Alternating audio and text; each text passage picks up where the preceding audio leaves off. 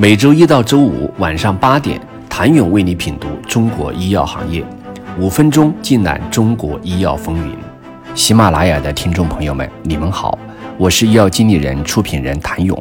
近日，全国上下大幅度降温，提醒着我们，二零二零年的年关不远了，同时也意味着国家医保大门将再次打开。根据二零二零年国家医保目录调整方案。今年九到十月将对新版医保目录进行专家审评，十到十一月进行谈判与竞价。对于医药人来说，三批集采之后，一场大考将在年底拉开大幕。P D one、P D L one 格局将如何变化，或许是今年最受关注的一个问题。这也是跨国药企、创新公司和本土传统药企的一次大碰撞。二零二零年 PD One、PDL One 第一梯队八个产品正式集齐，成团出道。除去去年已经进入医保的信达，三家源自本土的创新药企或传统制药龙头将与四家跨国巨头正面交锋。去年信达大幅降价，独家进入了医保，适应症为经典型的霍奇金淋巴瘤。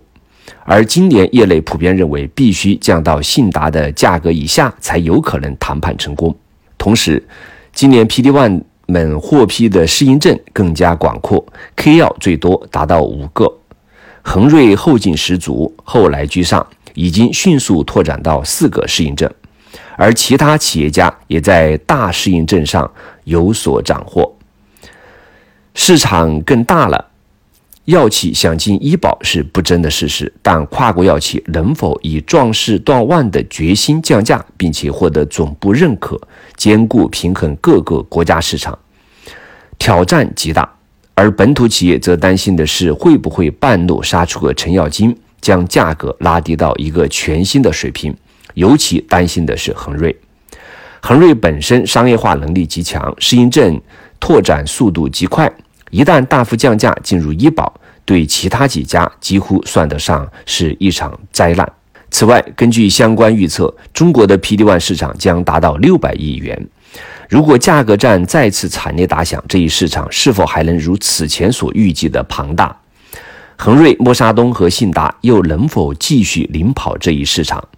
今年的医保谈判中，大量跨国药企的重磅产品将进行谈判。例如，李来的第一大产品，治疗糖尿病的杜拉糖肽，这是二零一九年创造了全球超过四十亿美元销售额，占据其全年收入百分之二十左右的重磅产品，也是其近年来在华上市的最重要产品之一。因而，这款拳头产品在华能否进入医保，对于李来来说也是举足轻重。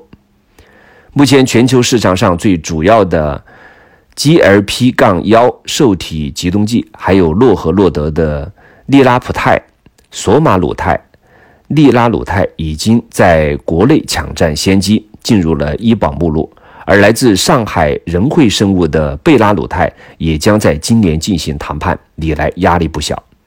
此外，赛诺菲的二十亿美金重磅产品达必妥、吉利德的必妥维和吉四代。诺华的苏金单抗等等，全部都要在今年争取医保谈判，当然看点十足。而医保基金对于这些大品种是否能够全部接纳，对于医保的压力也是不小的。想要了解国家医保目录调整会有哪些问题，请你明天接着收听。谢谢您的收听。想了解更多最新鲜的行业资讯、市场动态、政策分析，请扫描二维码。